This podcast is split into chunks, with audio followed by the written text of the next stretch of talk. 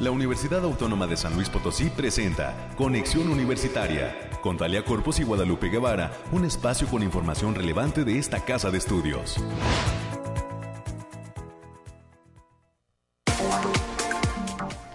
Muy buenos días a todas las personas que siguen con atención este ejercicio de comunicación, conexión universitaria. Soy Talia Corpus y les doy la bienvenida. Les pido que se queden con nosotros hasta las 10 de la mañana. Tenemos un programa lleno de invitados y temas de interés sobre lo que sucede en esta, la universidad pública más importante del estado de San Luis Potosí.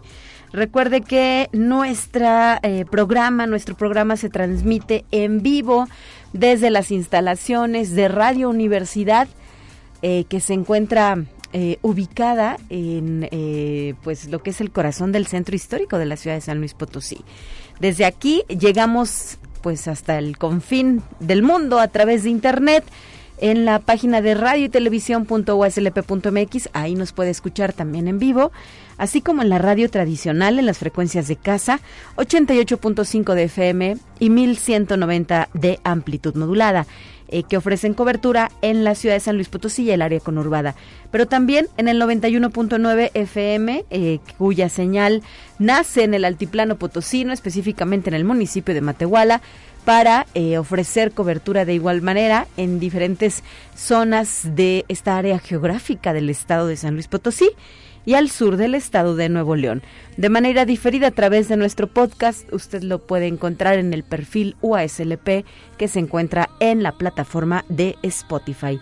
Así las cosas, por favor quédese con nosotros y recuerde que tenemos líneas de enlace abiertas para recibir sus sugerencias y comentarios.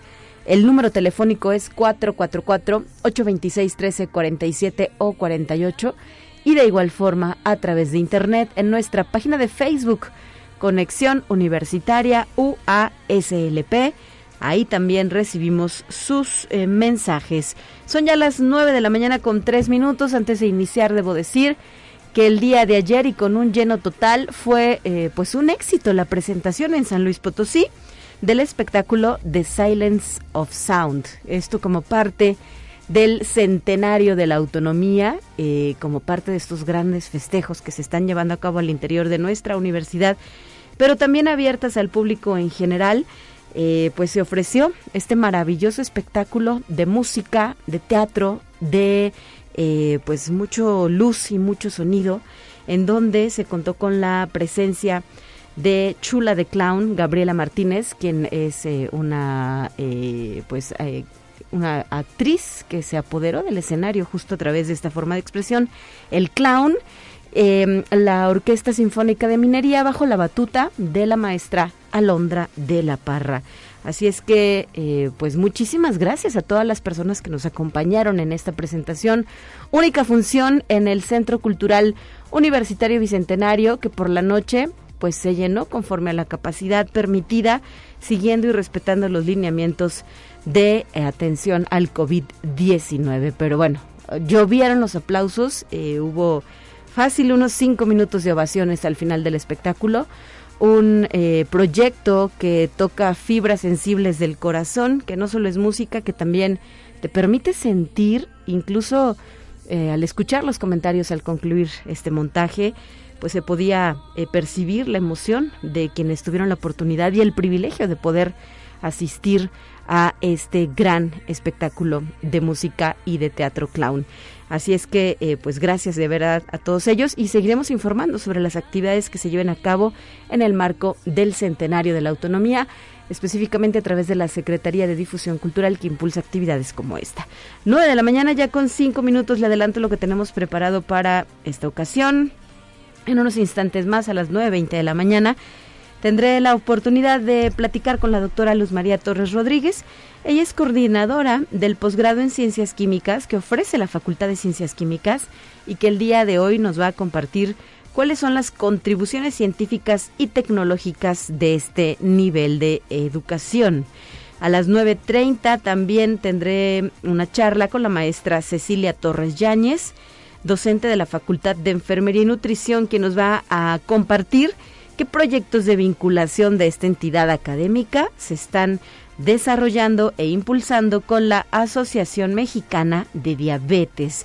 Y por último, a las 9.45 de la mañana nos vamos a enlazar hasta la Coordinación Académica en Arte en la zona universitaria poniente, donde se encuentra la maestra Carolina Robles, coordinadora de vinculación, quien hoy nos va a compartir cuáles son esas conferencias y talleres de la Semana Estudiantil de CAARTE que resultan de gran interés. Esto y las secciones de siempre que usted ya conoce darán forma a nuestro programa. 9 de la mañana ya con 6 minutos. Es momento de comenzar.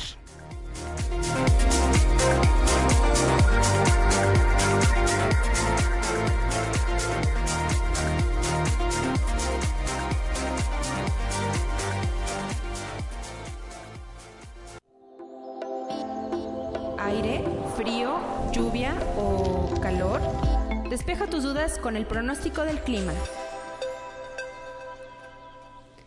Y desde el Laboratorio de Variabilidad Climática de la USLP, nuestro Bariclim, se encuentra Alejandrina Dalemese, quien ya nos comparte el reporte del clima. Muy buenos días, Alejandrina. Adelante.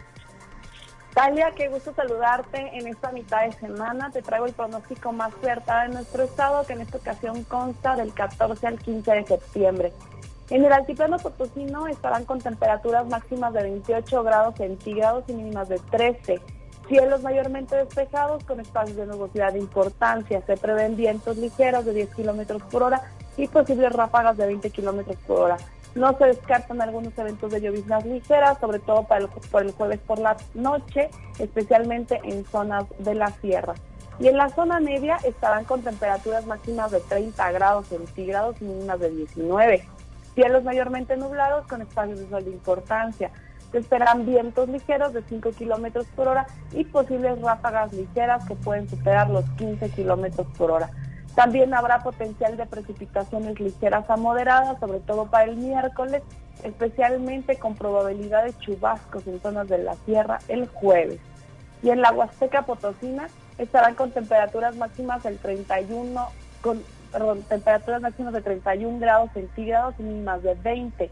Cielos mayormente nublados con espacios de sol dispersa vientos ligeros de 5 kilómetros por hora y posibles ráfagas que pueden sobrepasar los 20 kilómetros por hora. También habrá potencial de precipitaciones generalizadas, especialmente para el miércoles, con potencial de chubascos en las zonas de la sierra el jueves. Y en la capital potosina se presentarán temperaturas máximas de 24 grados centígrados y mínimas de 12. Cielos medios despejados con espacios de nubosidad de importancia vientos moderados de 10 kilómetros por hora y posibles ráfagas de 20 kilómetros por hora. Habrá potencial de precipitaciones ligeras generalizadas, sobre todo para el jueves, especialmente en zonas de la sierra. Y nuestras recomendaciones para estos días, Talia, es avisarles que continúa el factor de radiación ultravioleta a nivel bajo al cero, por lo que se debe considerar no exponerse al sol más de 45 minutos consecutivos en horas de mayor insolación. También avisarles que habrá potencial de precipitaciones moderadas, sobre todo para las zonas de la sierra, en las regiones media y huasteca para el jueves. Hay que tener precaución por los, por los eventos con probabilidad de deslaves y los eventos de precipitaciones pueden venir acompañados actividad eléctrica moderada. Hasta aquí el pronóstico, Talia. Muy bien, Alejandrina, muchísimas gracias y ya será eh, pues el próximo lunes cuando regreses con el reporte porque ya viene el puente, ¿verdad? Este viernes 16 de septiembre, Día de la Independencia de México, estaremos fuera del aire. Exacto, Talia, bonito fin de semana largo. Nos vemos el lunes. Hasta la próxima, 9 con 10. Vamos a más.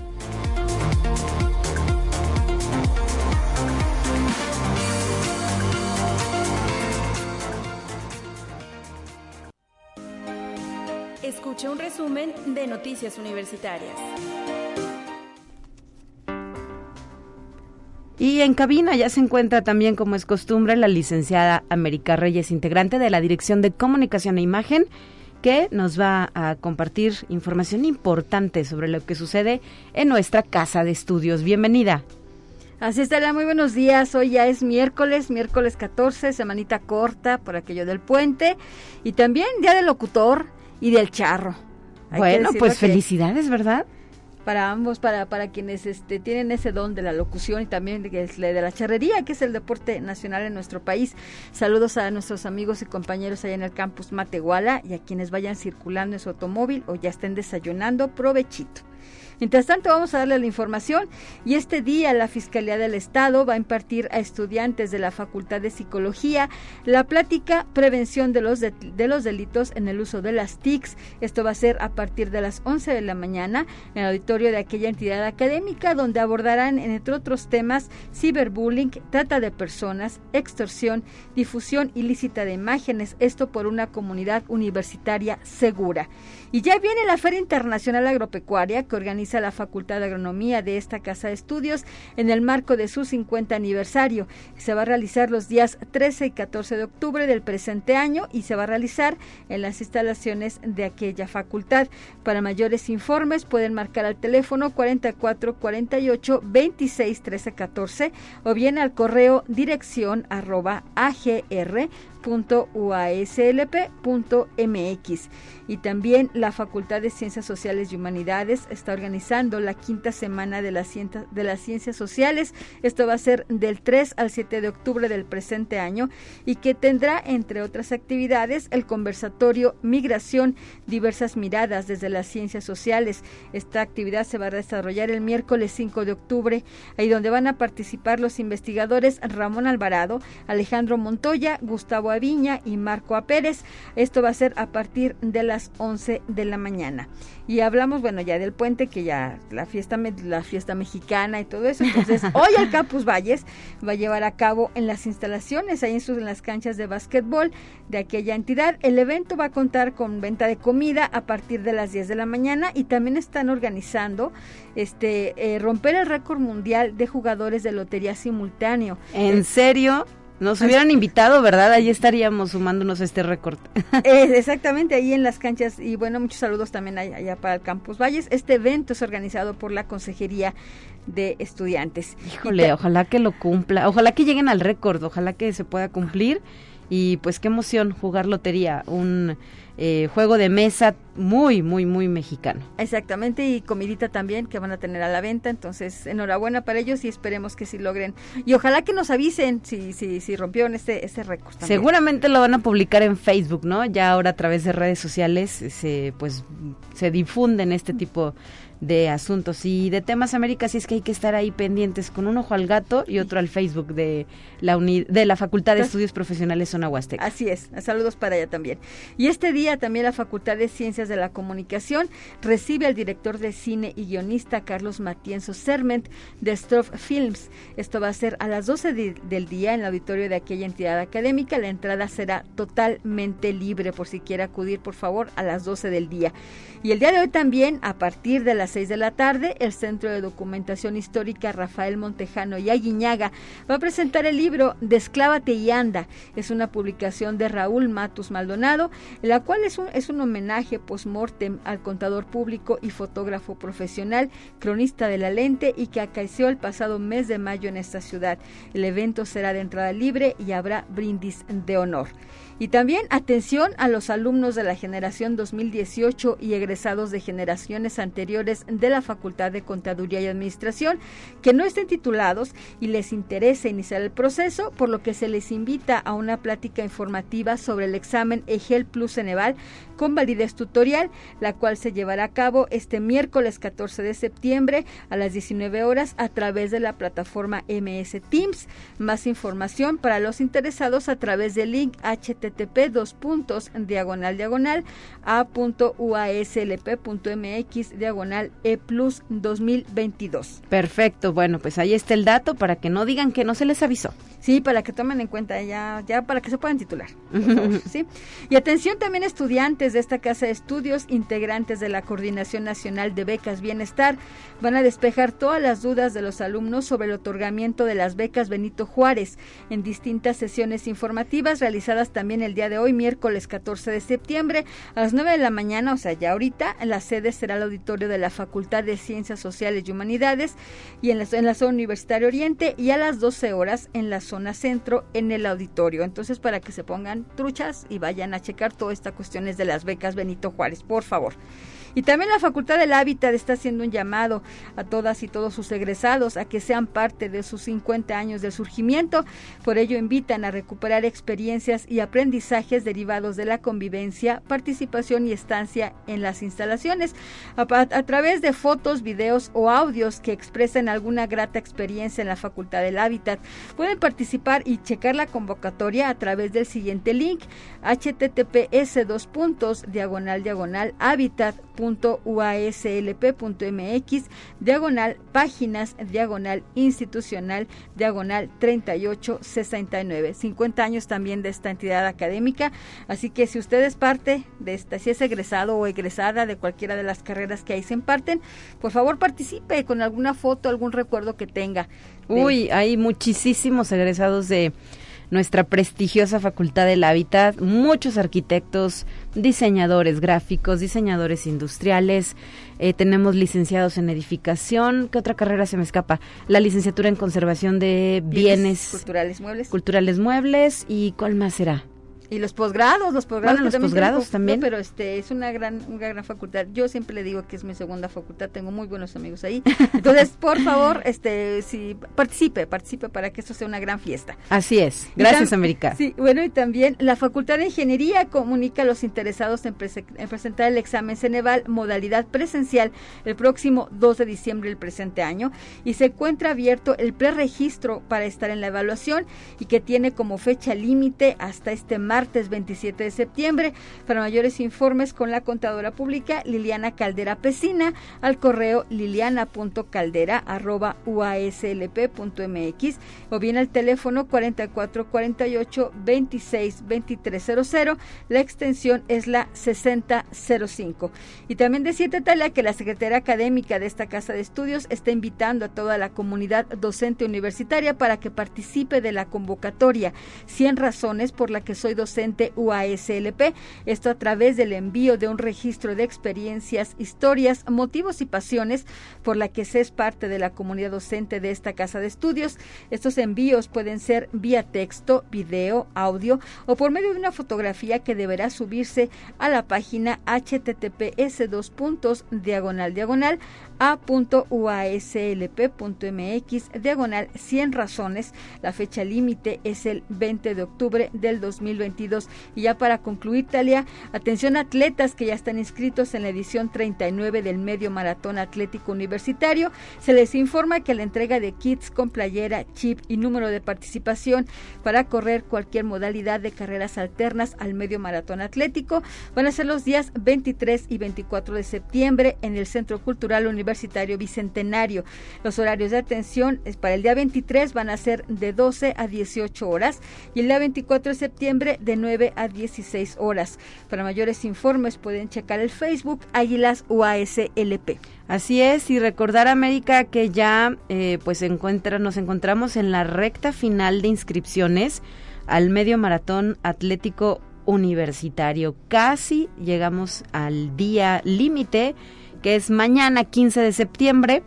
Así es que por favor, si usted todavía no tiene su registro, hágalo ahora. Lo puede eh, llevar a cabo en las tiendas Unimanía, en cualquiera de sus sucursales de zona poniente o zona centro, y también en la librería UASLP. Hoy, eh, más bien, mañana 15 de septiembre, último día de inscripción para participar en la edición número 39 del Medio Maratón Atlético Universitario pero eh, pues también en las carreras de 10 kilómetros y de 4 kilómetros, que hay que decirlo, quienes no tenemos condiciones en la que andamos, ¿verdad? En la de 4 kilómetros, un recorrido cortito, por aquí eh, ya se publicaron también las rutas y eh, pues nos tocará recorrer parte de mm, eh, zona aledaña entre Tequis y Centro Histórico, la de cuatro kilómetros. O camine, camine. Usted, la, la, idea también es convivir y festejar estas, bueno, que estamos regresando de alguna manera a la normalidad, tal. Así es. Muy bien, América, muchas gracias por este reporte y te esperamos mañana. Buen día para todos, bye. Hasta la próxima.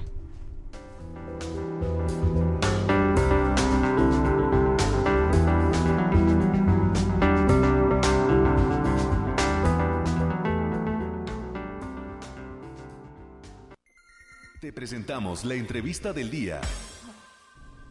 Continuando con lo que tenemos preparado para usted, en esta ocasión voy a ir a la línea telefónica donde se encuentra la doctora Luz María Torres Rodríguez. Ella es coordinadora del posgrado en Ciencias Químicas que ofrece la Facultad de Ciencias Químicas y que en esta ocasión nos va a compartir cuáles son las contribuciones que se han logrado a través de este grado de estudio. Bienvenida, doctora, muy buenos días.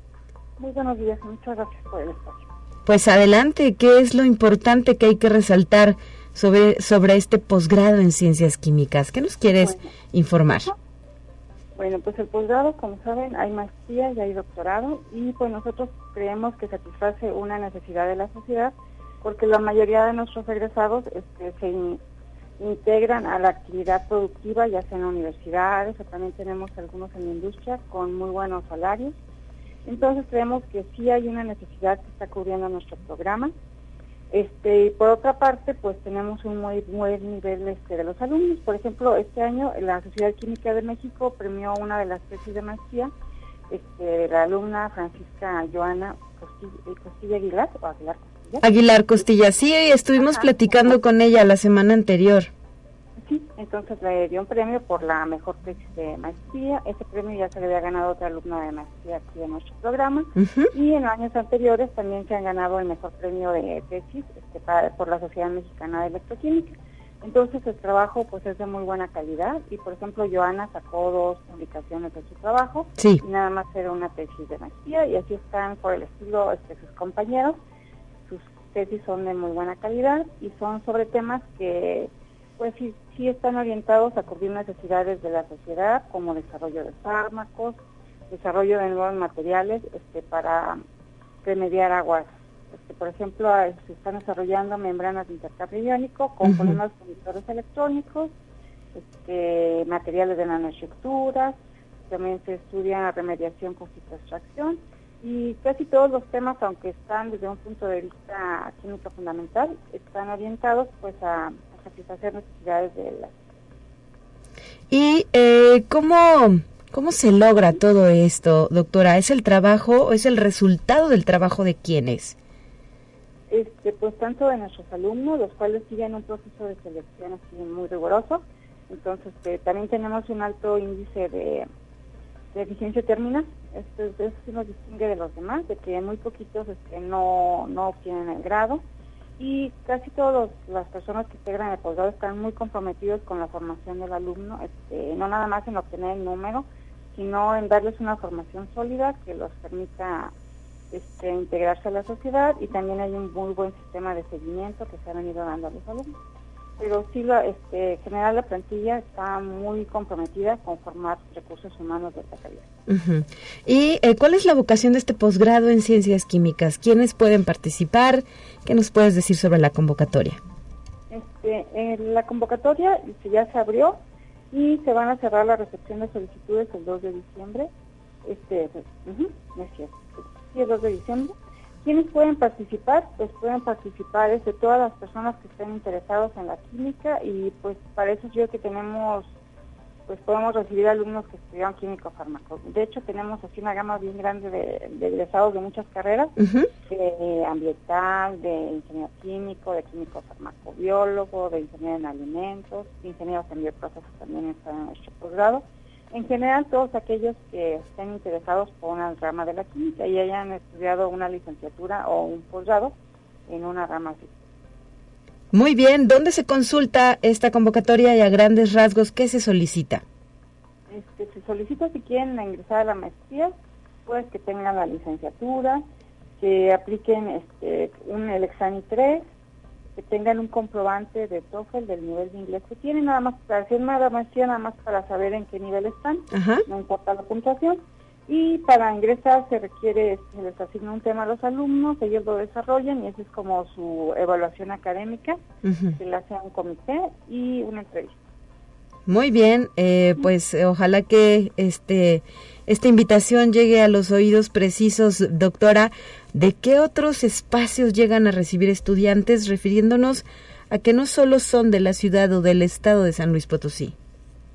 Ah, pues hemos recibido alumnos de Zacatecas, de Campeche, de Guanajuato también, y también de Colombia, en Y pues ahorita nada más esos son los que se vienen. Ah, de Aguascalientes. ¿Y cuántos años tiene este posgrado? Este posgrado tiene este, 20 años. 20 años, bueno, pues están de manteles largos, ¿no? bueno, no exactamente 20, pero... Un poco más. Excelente. Em, eh, ¿qué, eh, pues, ¿Qué más nos quiere decir? Eh, doctora, nos quedan un par de minutos para cerrar esta conversación. Pues nada más invitarlos a ingresar al posgrado si es que están interesados en alguna rama de la química y por decirle que aquí tenemos un compromiso porque ellos estén, bien formados. Hasta ahora hemos formado pues 96 alumnos de maestría y la mayoría según las últimas encuestas este, tienen trabajo ya sea en la industria o en la docencia, al igual que los alumnos de doctorado, este, casi todos están en el SNI y son profesores investigadores. Perfecto. Eh, no hay otra mm, oferta educativa similar a esta en el estado, ¿verdad? Mm, no, casi como que orientada a la química fundamental, no, porque, bueno, hay otros espacios como el IPC y todo eso, pero están orientados que a las ciencias ambientales o algo así. Pero la química fundamental es el único, yo creo que hasta de la región. Hay eso. un salvo Guanajuato. Claro, sí, digo, hay que decirlo con todas sus letras, porque justo, pues, es eh, parte de, de, los logros, ¿no? Y de... Pues, ¿cómo llamarlo?, de las contribuciones que hace nuestra universidad a la sociedad con ofertas educativas pertinentes y adecuadas como esta que estamos comentando. Así es. Y además, este, bueno, estamos en el PNPC, lo que significa pues que cumplimos con varios requerimientos como el, una buena eficiencia terminal, un seguimiento académico de los alumnos, este, un seguimiento de egresados, muy bien, eh, pues doctora, muchas gracias por haber estado con nosotros. Luz María Torres Rodríguez, coordinadora del posgrado de la Facultad de Ciencias Químicas. Hasta la próxima. Hasta la próxima. 9 de la mañana ya con 27 minutos. Casi nos vamos a ir a una pausa eh, porque ya es momento de hacerlo. Antes me gustaría también recordarle a nuestro auditorio que la Facultad de Agronomía y Veterinaria nos está invitando a la Feria Internacional Agropecuaria que organiza en el marco de su 50 aniversario. Va a ser los días 13 y 14 de octubre en las instalaciones de la entidad académica y eh, pues ya se pueden solicitar más informes en la línea telefónica al, eh, la línea telefónica 444 826 1314 o en el correo electrónico dirección arroba agr.com uaslp.mx. Justo a través de estas vías pueden pedir eh, más información. Y de igual manera recordar que la Facultad de Ciencias de la Comunicación está convocando a las personas interesadas a seguir con atención sus jornadas de comunicación y cine. Hoy a las 12 del día, reiterar, se presenta el maestro Alfredo Antonio Loaesa Sánchez con el tema El cine y su reactivación mundial en otros espacios, plataformas, streaming, etcétera. Eh, la entrada es libre y se lleva a cabo en el auditorio de la entidad académica allá en Lomas, cuarta sección, en la avenida Caracorum, frente a una conocida plaza comercial. Eh, son actividades eh, que se llevan a cabo para todo público, así es que si ustedes quieren estar ahí, pues son bienvenidas y bienvenidos.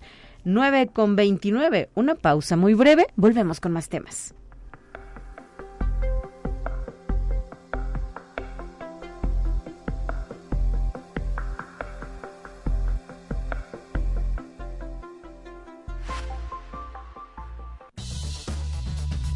Vamos a una breve pausa. Acompáñanos.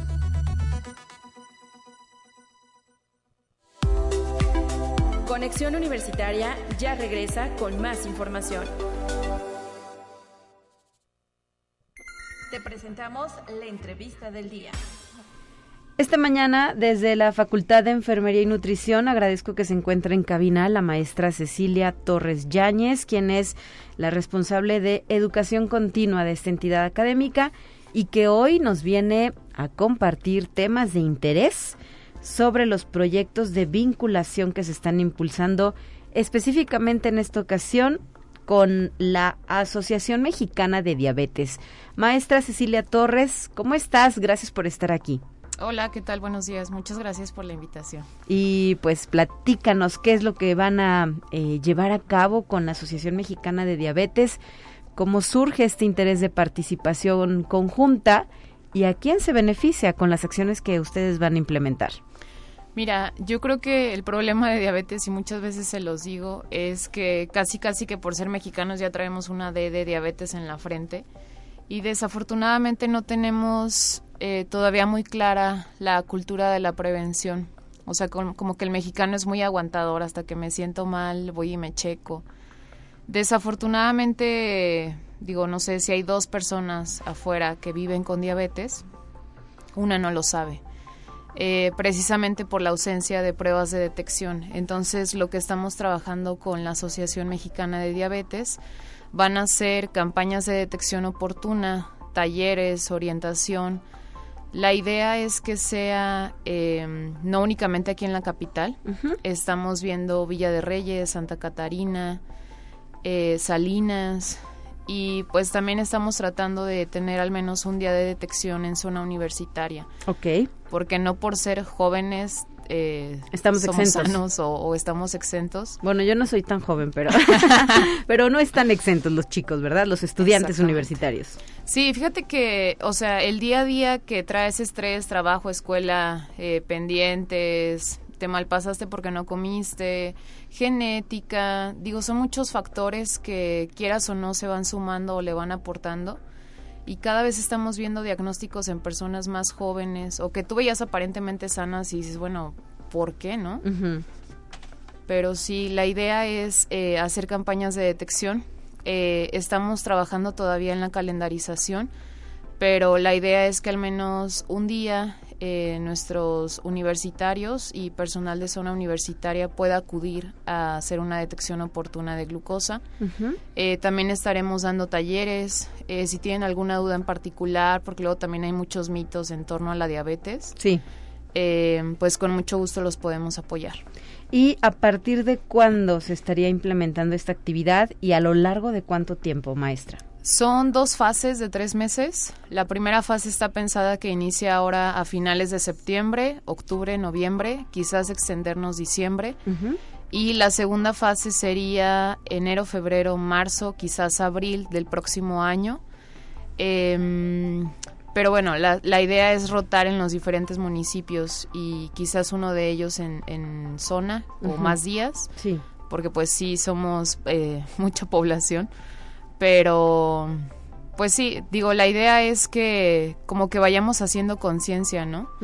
Muchas veces creemos que a lo mejor porque, no sé, no me malpaso, ya estoy exento, o digo, nunca consideramos al estrés como un factor que dispara la prevalencia de diabetes y lo es. Sí lo es. Sí lo es. Porque más bien lo, lo relacionamos obviamente pues con el consumo de comida chatarra, ¿no? Con la genética también, como lo decías al principio. Sí, muchas veces creemos que es como, bueno, como azúcar o porque tomo refresco o voy a dejar el refresco para que no me dé, pero bueno, ¿qué otros factores tienes, no? Claro, y em, doctora, perdón, maestra, eh, ¿qué tipo de población se estaría atendiendo? ¿A partir de qué años? Nos decías eh, en el caso de zona universitaria a las y los jóvenes, pero en los municipios, ¿a partir de qué edades pueden hacerse estas pruebas? ¿Y en qué consisten? ¿Cómo son las pruebas de detección? Mira, la campaña digamos que está dirigido a jóvenes que porque ya em, de verdad empiezan a preocupar las cifras en donde los diagnósticos empiezan a ser cada vez más tempranos. Sí. Eh, sin embargo, la atención se dará a toda persona que esté interesada. Eh, la prueba de detección es muy sencilla. Este, no sé si a lo mejor identifiquen que se toma una muestra muy chiquitita de sangre en alguno de los dedos de la mano. Eh, en ese rato se hace una lectura de glucosa, se les da la interpretación, se les dice si salieron bien, bajitos, altos o incluso normales, ¿no? Que sería lo ideal. Pero también, em, digamos que una ventaja, ventaja entre comillas de la diabetes, es que existe la prediabetes. Okay. Entonces, muchas veces cuando se está como en esta fase de la enfermedad, digamos que todavía podemos retroceder. Una vez que ya está el diagnóstico, aún no existe la cura de, esta condición y desafortunadamente no nada más es checarte la glucosa. Vivir con diabetes es saber revisarte los pies, saber cuándo hacer actividad física, saber qué comer, enfrentar el duelo de la enfermedad. Es una cascada de emociones y de vivencias que lo ideal sería que, estuvieran acompañados de un profesional de la salud. Claro, y maestra, eh, quizás hace unos 20 o 30 años la gente fallecía de diabetes a edades tempranas, ¿no? Hoy eh, la circunstancia ha cambiado, se han desarrollado mucho más medicamentos, eh, hay esta atención oportuna de parte de los médicos generales. ¿Qué nos puedes decir sobre ello? ¿Qué esperanza hay que darle a las personas que padecen esta enfermedad? Es una maravilla, pero finalmente no deja ser arma de dos eh, filos. Bueno, vives más años, pero entonces, ¿qué tal está tu calidad de vida, no? Eh, voy a parecer maestra de geografía, pero... o, mm, digo, ahorita ya las zonas en las que se detecta diabetes ya no son como zonas aisladas. Ahorita ya encuentras en zona rural, urbana, México, nacional, mundial, este, países de primer mundo, tercer mundo. Y pues la pirámide poblacional también va a la inversa, o sea, en 20, 30 años que a lo mejor sí vivamos más. Ajá pues también eh, vamos a estar quizás más enfermos.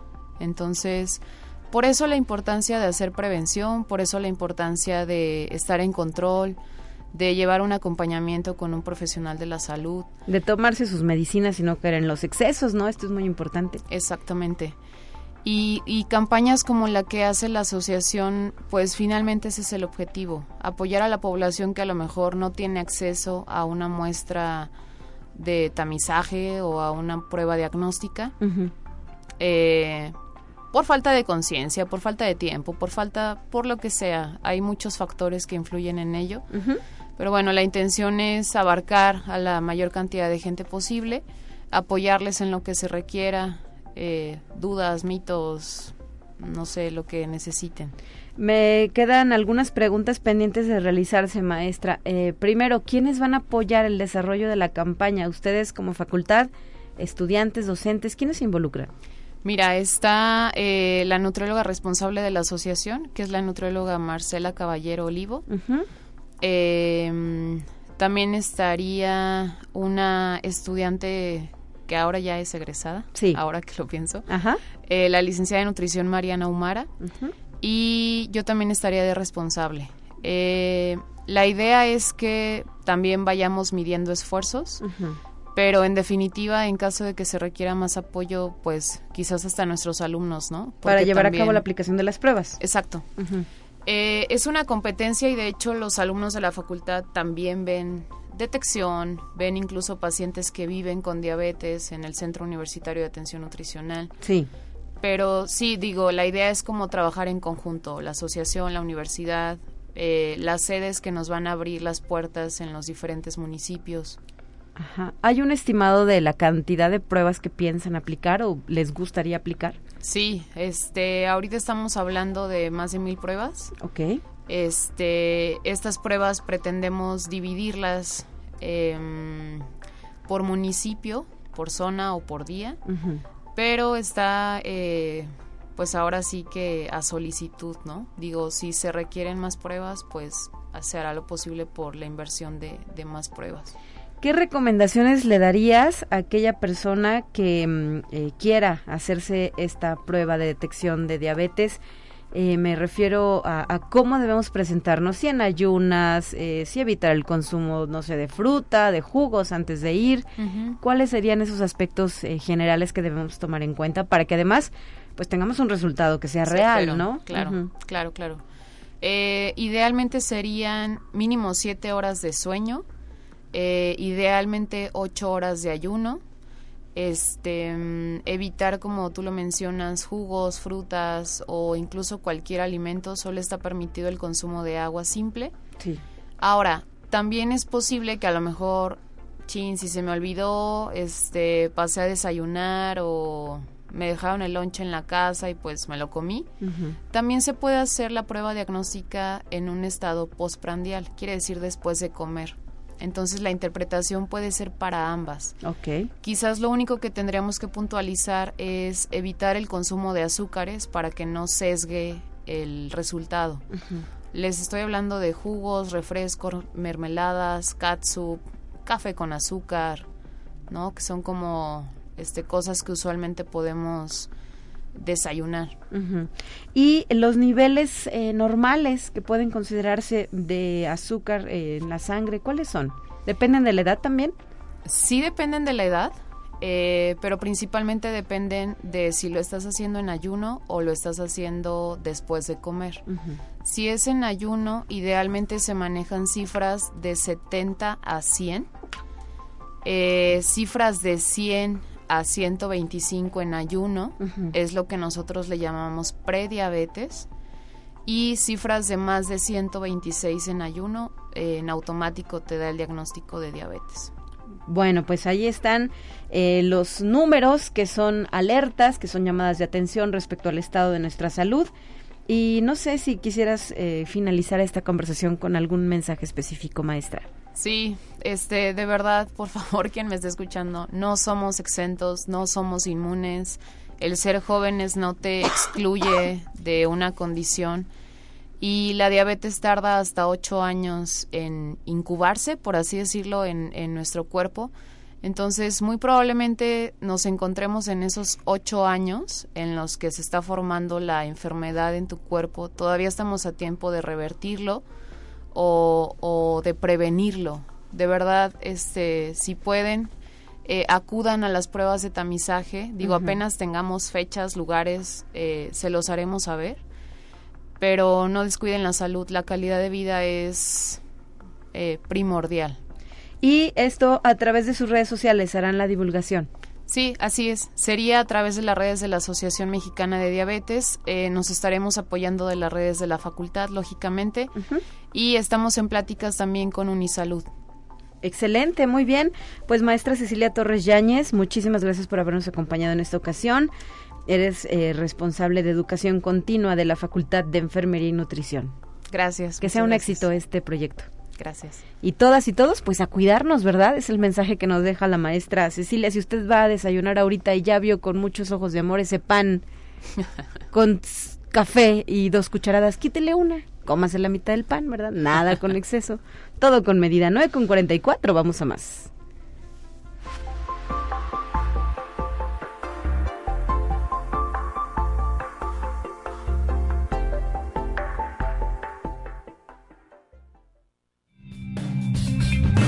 Entérate qué sucede en otras instituciones de educación superior de México.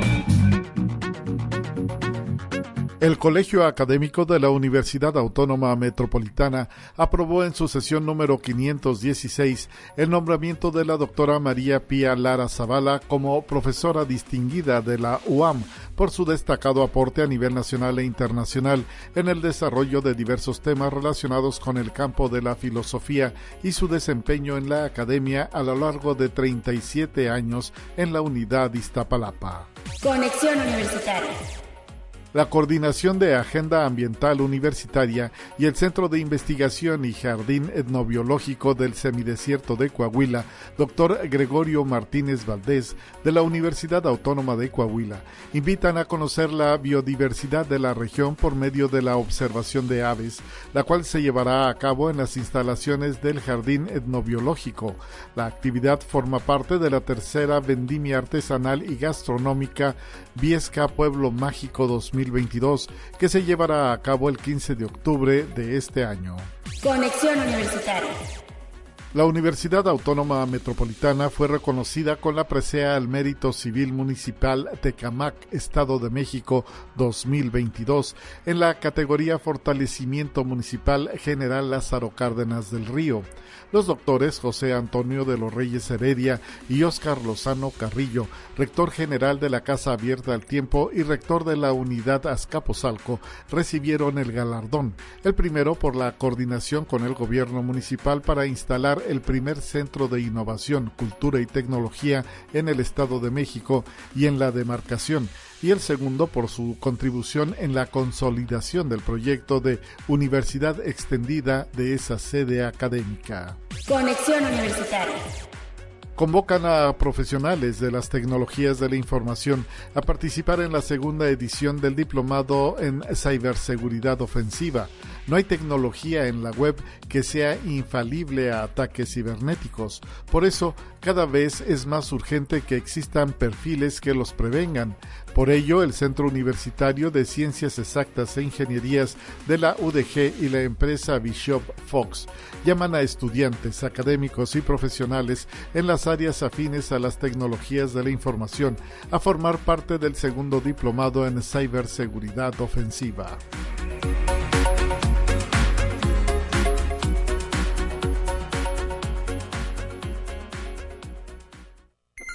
Te presentamos la entrevista del día. Y casi para concluir, aquí en Conexión Universitaria recibimos a la maestra Carolina Robles, coordinadora de vinculación de la Coordinación Académica en Arte, que está próxima a realizar su semana estudiantil. Y justo de ello vamos a platicar en estos momentos. Bienvenida, maestra. Muchas gracias, Talia. Gusto saludarte y a toda la gente que nos escucha. Y sí, ahora sí que ya estamos calentando motores entre una confirmación de uno de nuestros asistentes y otra estamos contestando la llamada para platicarles a toda la comunidad de qué va esta semana de la coordinación. Recuérdanos primero cuándo se lleva a cabo y qué objetivo tiene eh, pues realizar este tipo de eventos. Del lunes 26 al jueves 29, para cerrar con nuestro majestuoso día de la universidad, qué mejor forma de, de cerrar esto. Y el objetivo es que el arte contemporáneo, además de sentirlo cerca, además de tratar de gustar sin tratar de entender, creo que el arte contemporáneo no va mucho de entender, sino de generar una emoción, profesionalizar lo que se hace. Les platico, tenemos la licenciatura en arte contemporáneo, aquí en la coordinación, y también está art, que son todas estas actividades magníficas y muy diversas de las artes, de la forma en cómo podemos eh, hacer las cosas y cómo podemos comprendernos como seres humanos, y se trata de eso un poquito. Tenemos charlas desde derechos de autor, en, en aras de profesionalizar esto, hay conferencias, los alumnos en esta ocasión tuvieron a bien contactar a dos conferencistas para traernos. Uno de ellos, ya se los puedo decir, es Miguel Mesa y el otro es Alex Manzanero, que son dos eh, artistas mexicanos de arte contemporáneo, que no nada más nos van a hablar de su experiencia, sino de qué hacer y qué no hacer en aras de llegar esto a las últimas consecuencias. ¿Y estas presentaciones cuándo se van a llevar a cabo? ¿Ya tienen fecha de realización, lugar, hora? Y pues no sé si está abierto al auditorio la invitación. Sí, como bien decías, es para la coordinación, es para la semana como tal. Va a haber algunas actividades que nos pueden seguir a través de nuestras redes sociales y siempre, siempre hay una, hay un testigo en nuestras redes sociales de la coordinación donde pueden revisar. Hay algunas conferencias que sí nos dejan grabar, hay algunas que no, no, no mucho, pero el lunes 26 tenemos la inauguración. Está Felipe Osornio, que es yo creo que en cuanto a fotografía contemporánea, la autoridad en México. Él se tiene su nombre artístico Leche de Virgen y viene el lunes con Luis Manuel Serrano que trae un proyecto increíble y ese te quiero platicar. Es una película, es un documental que se llama Linternas, las linternas de Santa María. Eh, se mete con las internas de Santa María en el penal y allá en Ciudad de México. Es correcto. De Santa María Catitla, ¿no? Si no mal recuerdo. Exactamente y dice que no nada más son internas, sino que pueden ser linternas, esta luz de hacer algo al respecto. A ellos las pone a hacer obras, a ellos las pone a hacer collage y sacan a la venta esto para que tanto mejoren su calidad de vida como para que también sea algo más terapéutico y les cure el alma. Esto es el lunes a las eh, 18.30 y estamos viendo si nos dan los permisos para poder pasar esta este documental también en nuestras redes sociales y que puedan eh, consultarlas a través de eso ahora sí que llegar a, todas estas informaciones que tengamos. Muy bien. Em, ¿Son cinco días efectivos de esta semana estudiantil, Carolina? Cuatro, días. Cuatro días. 26 al jueves 29 porque el 30 nos vamos todos a, festejar nuestra nuestra universidad. Ahí sí nos recuerdas que tenemos otro asueto, ¿verdad? Como no parte... te quería decir, no, no como asueto, pero del día de la universidad. Pero sí es un asueto por, por el día de la Universidad Autónoma de San Luis Potosí. Y eh, pues, eh, ¿cuántas personas esperan que participen? ¿A qué población eh, han dedicado este esfuerzo? Está eh, por las mañanas los talleres, que son para toda la licenciatura, y por las tardes también está abierto para la gente que pertenece a ICUAR, a estas eh, clases que te platico y estamos esperando alrededor de 120, 300 personas, depende de sus horarios también, porque te digo, por la tarde son todas las conferencias, son las mesas redondas, hay una mesa redonda muy importante con exalumnos y con maestros del cuarto, de qué pasa una vez que terminamos la carrera. Luego decimos, ya acabo la carrera, perfecto el trabajo de mis sueños, pero no, hay, hay esa etapa de transición y de aprendizaje, donde tantos alumnos de la licenciatura de arte contemporáneo como maestros del cuarto nos van a platicar de cómo pasar esa etapa o cómo aprender de los errores ajenos sin tener que sufrirlos nosotros también. Uy, estaría, eh, va a estar muy interesante, ¿no? Este, esta conversación, porque justo es una de las dudas existenciales que yo creo que a todos, sin, sin distingo de carrera, nos surge cuando estamos a punto de concluir nuestra formación profesional. ¿Qué sigue? Como dicen los chavos, ¿para dónde jalo, verdad? Exactamente, y creo que en aras de profesionalizar esto, de que sales con una licenciatura, en este caso de arte contemporáneo, hay que tener los pies en la tierra y sobre todo que son dueños de sus propias creaciones, de su propia marca, de su propia voz. ¿Qué vas a hacer con esta voz? Y cómo desde antes de salir de una carrera, estamos hablando quinto, tercer semestre, primer semestre, que ya tenemos nuestra nueva generación, la generación del 100 eh, años de autonomía, ¿cómo vamos a plantear todos estos pasos para ir solucionando estas cosas y ahora sí que saliendo estar sí en el mundo real, pero ya fue un paso en cierta cosa. Creo que estas generaciones tienen más competencia a la que tuvimos tú y yo, por ejemplo, que somos más pues, contemporáneas y bastante jóvenes, pero es cómo poder hacer algo al respecto para ir haciendo esta, esta carrera y no esperarnos al último momento y que mejor que nos platiquen qué hicieron mal para no hacerlo nosotros tanto los exalumnos como los maestros del cuarto, en esta mesa redonda que es el miércoles 28 a las 18.30 de la tarde. Muy bien, pues gracias por traernos la información aquí a los micrófonos de Conexión Universitaria. Que sea un éxito esta actividad y eh, para más detalles que consulten sus redes sociales. Recuérdanos dónde los encontramos.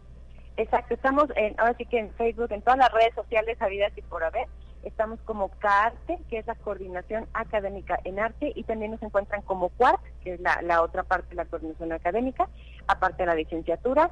Y ahora sí que también que nos vengan a visitar un día de estos, aquí tenemos eh, cosas siempre, siempre pasando, y eso es lo, mágico de esta, de esta coordinación. Perfecto. Gracias, maestra Carolina Robles, eh, responsable de vinculación de la Coordinación Académica en Arte. Saludos a esta entidad académica universitaria. Muchísimas gracias, que tengan buen día a tu auditorio. Hasta la próxima, 9 de la mañana ya con 54 minutos. Es momento de despedirnos. Lo hacemos con nuestra última sección, los temas de ciencia. Soy Talia Corpus y le recuerdo que el día de mañana estará de regreso en estos micrófonos mi colega y compañera Guadalupe Guevara. En mi caso, hasta el próximo martes estaré de vuelta también para continuar con esta conexión. Ya nos vamos. Hasta la próxima.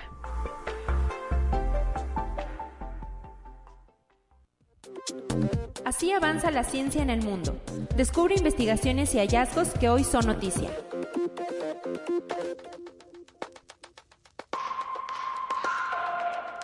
China ha puesto en funcionamiento el mayor túnel aerodinámico del mundo, impulsado por un motor de pistón libre que es capaz de realizar simulaciones de vuelo extremas a una velocidad 33 veces superior a la del sonido.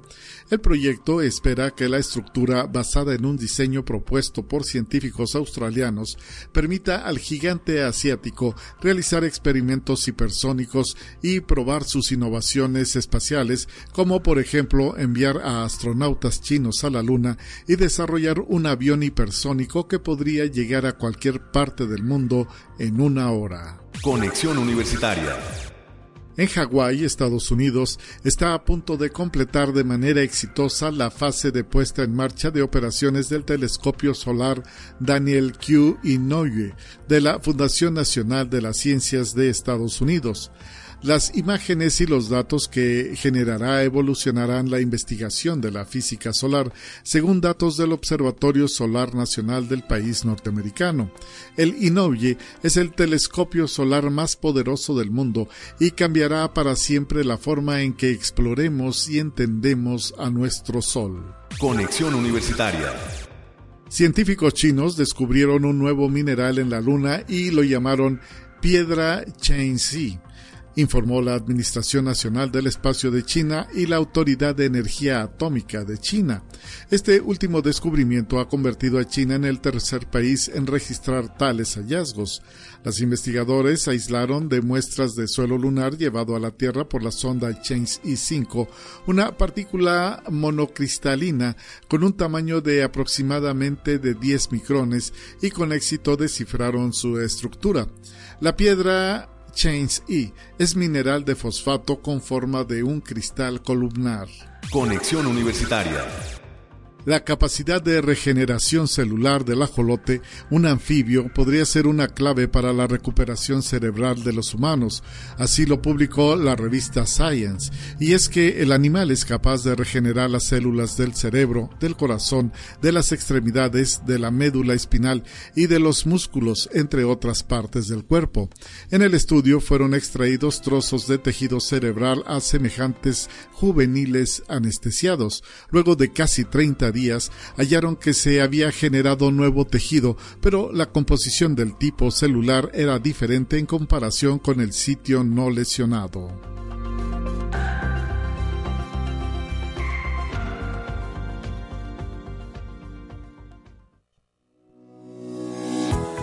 La Universidad Autónoma de San Luis Potosí presentó Conexión Universitaria con Talia Corpus y Guadalupe Guevara. Sintoniza de lunes a viernes de 9 a 10 horas en Radio Universidad 88.5 FM y 1190 AM en San Luis Potosí. En el 91.9 FM con cobertura en el Altiplano Potosino.